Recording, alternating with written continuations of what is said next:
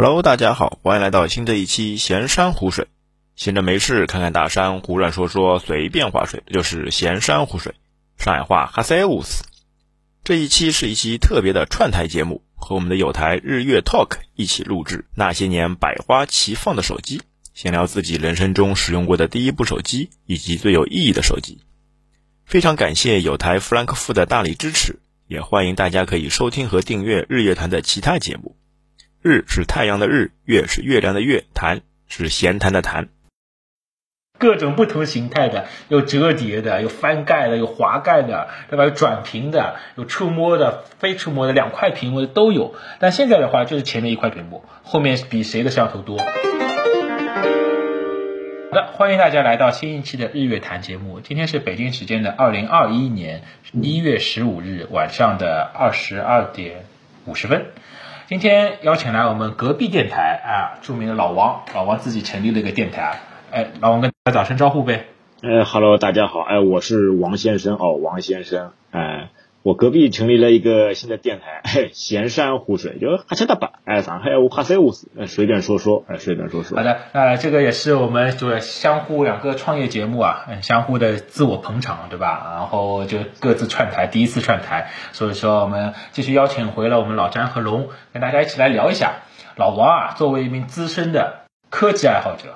他从小到大用过的那些手机，好吧，他列了一张很长的单子。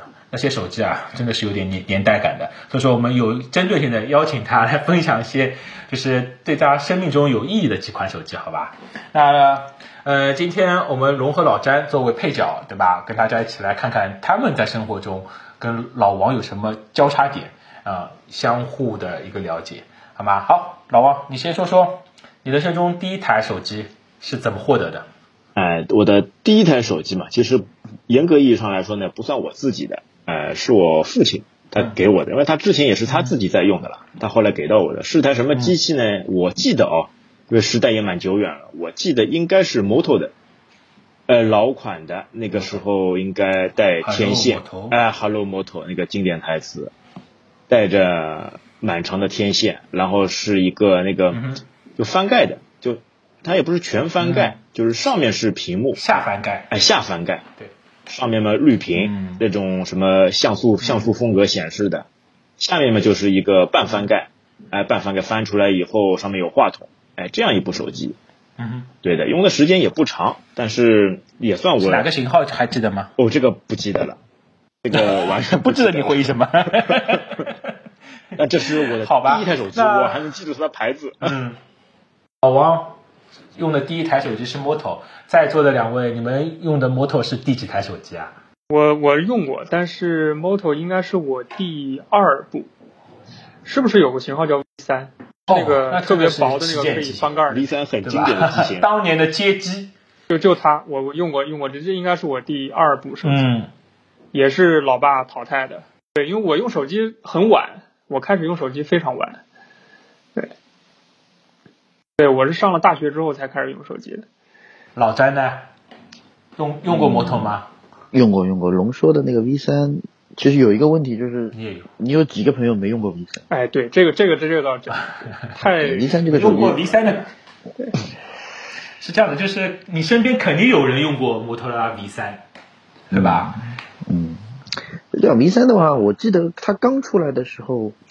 价格是挺贵的，在那个时候你花个四五千块钱去买个 V 三，那是不得了的事儿了。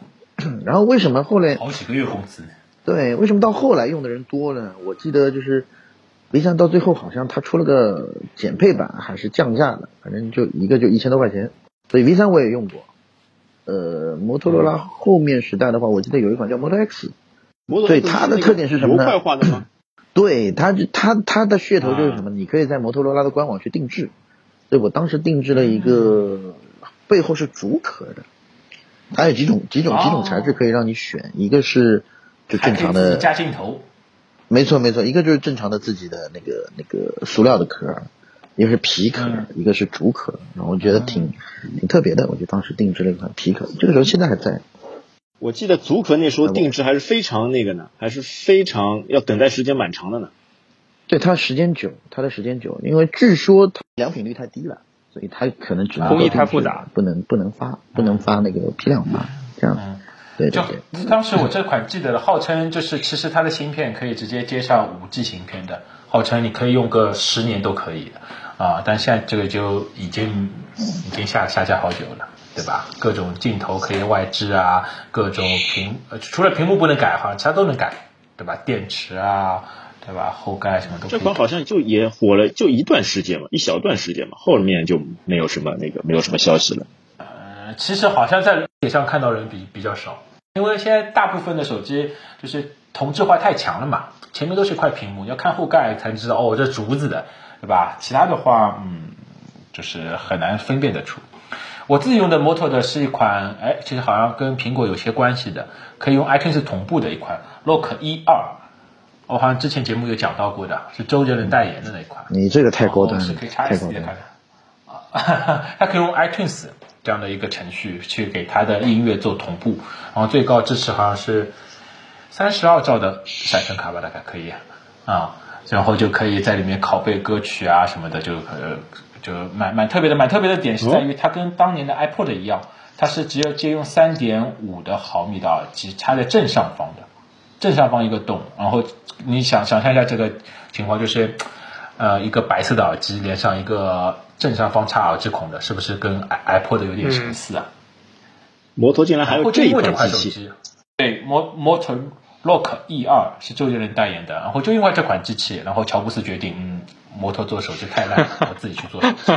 哦才，这就是一个这就是一个契机，一个引发点。对 对对，因为这这真的就是就又不能算智能机，又不能算功能机，只是中间的结合体，然后又嗯、就真的不伦不类吧，就是这样的一个环境。好的，那说到了老王第一台的我们的手机，就联想到了一个著名当年非常红红火火的一个品牌，叫摩托罗拉，对吗？摩托罗拉现在还有，好像是被谷歌收购了。然后它现在主要是做通讯模组这一块，包括现在外面看得到的大部分的一些对讲机都是以摩摩托罗拉为原型去这个牌子去做的，很很多，包括现在摩托罗拉也占据对讲机的大半部分，啊，它是做通信的，对的。那现在已经很少有人看到过了。哎呀，那这是第一代的手机，我相信每个人第一代手机都是有自己的回忆的。啊，包括我自己第一代手机也是，呃，我爸妈为了奖励我，就是到了、呃新的学校，然后第一台给到我用的，也是一个诺基亚的手机，啊、当时听你们肯定都听说过，就是又小又酷的手机，好像两个都是周杰伦代言的嘛，二二幺零零，你们有用过吗？二零是一款很小的那个小尺寸的那个吗？对的，对，就是当年就是街机嘛，称为二幺零零，然后又又小又酷的手机，然后嗯，也是跟刚才说到的摩托罗拉有点类似，但是它的像素肯定比那个虽然都是黑黑白的，像素稍微高一点，然后还内置了游戏，嗯，可以收发短信，对吧？因为有可能呃，老王刚才说的那个摩托罗拉的机器的话，基本就是背光的。啊，前置灯光的，就是打上去绿光的，对吧？对的绿光的啊后面的话，它现在都是白光的，有 LED 灯灯，就是键盘上面有 LED 灯可以就是反射出来的。这样的话，啊、就是夜晚也能使用手机的这种情况。有用过诺基亚的经历吗？跟大家来分享分享。嗯，诺基亚的话，我用过，但是那个什么型号已经忘了。是那个时候在俄罗斯上大学的时候，就是呃，因为那那会儿还没有流行什么智能手机什么的，就是呃临时找了一台电话，就是可以打电话跟发信息，然后就买了一个特别特别便宜的一个那种，类似于像现在老年机的那种 那种机器，就什么功能都没有，只只能是打个电话发个信息。对，然后除此之外的话，就是后来用了智能手机之后，然后那那会儿诺诺基亚感觉已经有点儿不不太行了，就是大家已经都比如用 iPhone 啊，用用安卓手机什么的。然后那会儿呢，就为了说，因为我我没怎么用过这个品牌嘛，但是又特别崇拜这个品牌，所以就买了一个，呃，我想想那型号叫 N 九百，不知道你们知不知道？N 九百就是是可以从边上滑上去的那个，呃，对，就是推上去之后有个键盘，触控的，有全键盘。推上去之后里面有键盘，然后我那键盘还是俄文的，在那边买的，就是它屏幕是触控的，对吧？屏幕触控，然后同时带键盘，黑色的。呃，是有笔的，对吧？对，有支笔，是嗯哼，因为我记得那时候是 N 九七特别火了一段时间，然后对是 N 九七，N 九七，然后很贵，对，然后我我我想去买个 N 九七，说自己收着，但那个时候 N 九七已经不卖了，所以就只好买 N N 九百，然后也也没用，也没有用它，就一直放着。然后我记得那个时候它它哦。N 九百有个特特比较特别的地方是，它没有用它的叫什么塞塞班系统，它用的是叫 MiGo 啊那个系统，我不知道就塞班后面的有出自己出了个对，Migo 塞班后面有出了一个 MiGo，就是特别特别短的一段时间。啊，但这个系统好像是用了两款两种机型吧，好像后面就没有了。就没有了。对，然后我记得有一个特别著名游戏叫《愤怒的小小小鸟》嘛，你们应该知道。嗯就《愤怒小鸟》在 iPhone 之前是应该是首次登陆的是这台手机，就是 N N 九百。哦，对对对对对，原来如此，原来如此，N 九百，哇，啊、相信非常商务的老詹肯定用过 E 系列吧？呃，没有没有，E 系列，E 系列那个时候，E 系列我记得是全键盘的那个是吧？就类似于像对对全键盘像黑莓那个似的，呃，印象比较深，什么一七一、一六三、一七171二对，对，对对对。没有没有用过，因为那个时候，那时候手机选择已经蛮多了，就是呃苹果我记得也有了，有了，然后各大各大安卓机也都出来了。诺基亚的话，我印象比较深的用的是那个八八五零，就是我不知道你们有没有印象，就是八八五零金属壳，然后滑盖，滑盖是滑什么呢？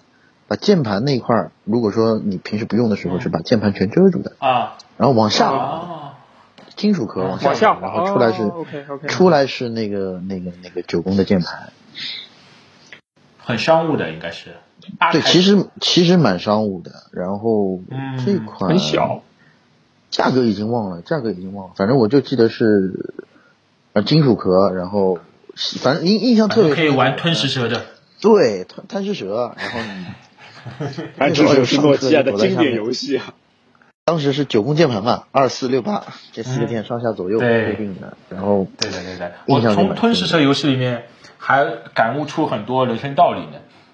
哦，那你是不一样，你你一直是特别有哲理的一个人，对不对？对对对对对对，就可以一直不停的学习下去，吃下去。那老王呢？你对诺基亚的印象呢？我对诺基亚这个还是蛮有情怀的，因为我买的诺基亚第一台那个 N 七三，就是我工作以后自己给自己买的，嗯而且那个价格我记得来的贵呢，三千加。因为那个那个时候，起码的。对的，你那个时候工资我好像也就一千多两千左右吧，那个时候好像是几个月的工资就买了一台那个 N 七三，N 七 N 七三三是踩平了是吧？踩平了就是塞班四零的。呃 N 七三也是它滑盖，但它呃滑的是滑盖滑的是摄像头，呃 N 七三也是有一个摄像头的滑盖的，就直接对，划开，啊，摄像头可以直接拍。上上面的，对的。啊正面正面它的一个背后，对吧？对的，在背后，它的正面一个非常那个显著的一个特征嘛，就是在那个当中导航栏上面有一个那个就凸出来的小棍儿，就像现在那个 I I M P M 那个小红点一样的，它有个小棍儿凸出来，嗯嗯。哎，你左右像摇杆一样的打个游戏什么的就非常不错的。嗯，N 七三，对的，而且你对的 N 七三这个还是蛮经典，N 系列，嗯，而且那那个时候它也是塞班系统对吧？塞班系统，塞班塞班四零的系统，各种软件随便装。那个时候还专门泡在那个各大那个诺基亚的论坛里面，什么塞班论坛，还有什么那个呃搞基论坛之类的，呃专门研究它的系统，因为它那个软件嘛，你可以自己装，但是你还要自己去签名。那，这诺基亚就搞得很奇怪，很有劲的。那签名的话，就是就像 Windows 电脑里面的注册表，好像对吧？哎，类似于这种的，就你把软件先下载啊，你要先下一个客户端的软件，安装包，安装包，啊然后你再把它的软件单独的安装包下载下来，然后还要用你的账号再给它签个名，签个名以后才能导到手机里面，哎，然后才能玩就。是特别喜欢折折腾的人。对对对对对 哎，那个时候没事就天天哎专攻于此，各种装机啊、刷机啊，刷机还不能刷，就装软件，各种装软件，还是蛮有趣的。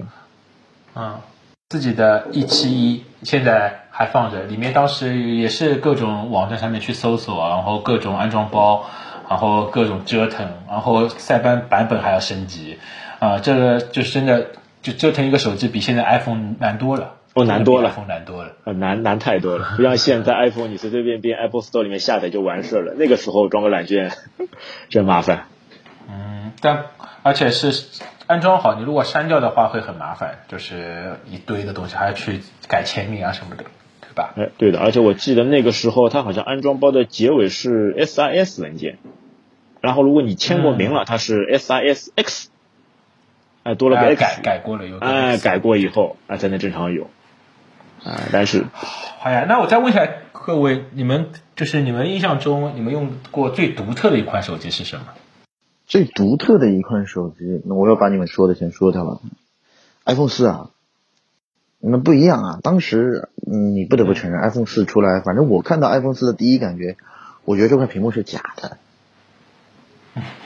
就是我感觉它上面贴了贴了一张一张纸，你明白我意思吗？就是一张高清的图片跟我，看到 XDR 显示器是一样的感觉，你知道吧？就跟我看嗯，还不一样一点，就是你 XDR 显示器，你起码你现在你周围你能看到的东西已经但是你要比放到当年的时代，你放到当年这个时代去就是这样。我第一次看到 XDR 就是这样的感受，就是一张纸印刷品，我个人觉得还不一样一点，为什么？因为那个年代其实，坦白讲，iPhone 四那个年代其实是从我们说黑白屏的手机开始慢慢过渡到所谓彩屏手机的年代，对不对？嗯。那当时已经觉得说彩屏手机已经不容易了，我不管它的这个像素点也好，或者 P 呃现在所说的什么 PPI 也好，对不对？有多大颗粒有多大，这个已经不是重点了，它至少是个彩屏就觉得哇特别高端。然后当所谓的 iPhone 四出来之后，这个所谓的视网膜屏出来之后，你就发现这个手机，因为当时也没也没第一时间用嘛，但是你你看到之后，你就会觉得说特别的不真实，而且也是的确是从那款手机之后，才开启了所谓智能手机的一个改革，一直到现在。所以那款手机其实对我个人而言是觉得比较特殊的一个，对，好呀。嗯。那龙觉得你自己用过比较特别的一是哪一款手机啊？呃，我呢，我用手机用的比较少，除了刚才 提到那个 V 三，然后最早我第一部是 NEC，这这个到现在估计都已经不不都不做了。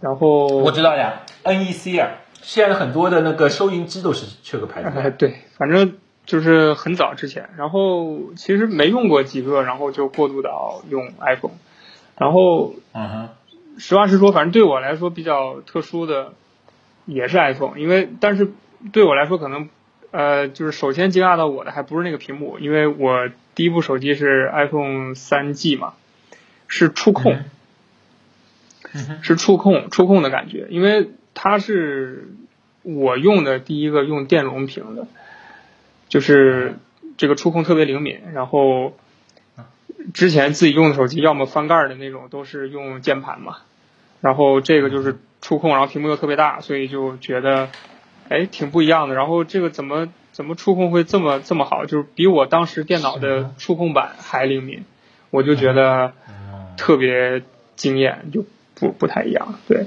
OK，就是多指触控，对吧？你就是像对，多点然后包括电容这个触控。OK，因为嗯，在现在大家习以为常这种多指触控啊，这种电容屏就是已经习以为常了嘛。现在已经习以为常了在之前，对之之前手机的进化史是从黑白的像素，八年吧，对吧？到零八后面年那会儿，到后面背光的屏幕，然后到彩屏，彩屏可以拍照，对吧？然后再到可以电容式的，呃，电阻式的，啊，电阻然后那个只能用指甲来划就的那种。用触触控笔的，对对对对，就是用一段时间要去矫矫正的，要矫正中心点的，啊啊，然后再到后面电容式的，然后再到 iPhone 啊，这个进步的过程，就像现在你们看视频啊，一零八零 P 已经不够满足了，对吗？要看四 K 的，都是慢慢的去形成的一个习惯啊。那的确，这个龙刚才说到的 iPhone 的触控，嗯，那这说到后面都结结论到 iPhone 了。那老王呢？你觉得你用过最神奇的一个手机是什么？你跟我说说有什么什么山山寨机什么的，我相信你 肯定能说得出吧？没有没有，其实也没那么多声音打。特别小，还能发出不同光线。跑马灯功能，有跑马灯功能，转一圈播放，哎，播放一曲小，还能刮胡。子是吧？哎，好像是有后盖打开是个刮胡刀对。边上还带吹风机，你，看看各种功能集于一身。这个告诉你，你没电了，直接五号电池上那种，知道吧？我我觉得这个人的智慧真的是非常强大，各种各样形式都能想得出来。呃，对于我来说，因为我之前也比较喜欢玩这种手机嘛，其实更新换代呢也比较快。但我觉得就所有手机里面哦，特别像是后期就 iPhone 出来以后嘛，就很多手机哎大样子、大形象，都慢慢的就学模仿 iPhone，都接近了。大家都是这种屏幕，哎，全面屏幕嗯，对吧？然后，哎，电容屏，哎，但在这种手机当中呢，其实我发现有一款手机它还是蛮有特色的，个例独特。那是哪一款呢？是那个 LG 的，LG 有有一个系列叫那个巧克力系列，不知道大家有没有知道？LG 的巧克力系列。K 九百。LG，韩国哦好像听说过，但是这个不太了解。对的，嗯，它就这国内市场后面很少的，哎，后面就没有了，因为它好像就是从那个嗯。巧克力系列以后就开始在国内销声匿迹了，大家都大家都不要了。呃其实我我为什么会说到那个 ALG 这一款呢？因为我觉得它跟现在有一款那个设备比较比较类似的是那个我们现在那个手上有些小伙伴可能戴的那个 Apple Watch，它上面有个数码表冠，对吧？嗯哼，哎，LG 那一款它也是有这个数码表冠，它其实不是那个像表冠一样，但是它是一个转的，就是转轮，它在手机上面结合这个转轮，哎，给到，而且你转动的时候呢，一样会有那种哒啦啦的那那种声音，就回馈的感觉。啊，我觉得是放在里里面的对吧？就是可以直接转动的，好像有有点印象。对，它是在那个手机侧边，或者是手手机那个导航栏、嗯对对对导航栏那边，哎，你可以直接滚，一边滚一边有音效，我觉得嗯这个还是蛮好玩的，在那个时候还是非常吸引人的。OK，还有就是比较特别的这一款，对吧？哦，你这样一说，让我想起来了，还有当年的夏普，对吧？日式的这种翻盖机，啊，对，日本日本手机很喜欢这种翻盖系列，对，到现在还有翻盖，还有可以特别大的翻盖上去，把屏幕就转过来看视频，对吧？哎，对对对，有就像现在游戏手柄那样。这些手机现在都已经，就怎么说呢？现在每年大家都期待的都是那些大厂的，国内的话就是那些小米啊、vivo 啊这些厂了。现在国内手机的百花齐放，你真的是就是十来个手指都数不过来，对吧？现在嗯，数来数去就这么点吧。所以说，嗯，区域同质化是必然的一个结果。就像现在有可能新能源车也是这样，但是过段时间之后，嗯，区域同质化，长得都这样，就看里面的硬件和提升的服务了吧，对吧？对你这个最后机型你哎呀宣布要量产，那肯定就大家就比较类似了，因为整个生产线其实也也就那几家嘛。嗯，现在那些厂厂商就是直接给解解决方案，你就自己自己贴牌就可以了，好吧？我当时我刚才说到，我用的是诺基亚的 E 七幺嘛，然后屏幕虽然是当时的最大的一个屏幕了，横屏的，而且非常商务，键盘也很多，对吧？但是后面了解到 iPhone 之后啊，就是当然买不起 iPhone 嘛，就没像你们这么有钱啊，就买了 Apple Touch。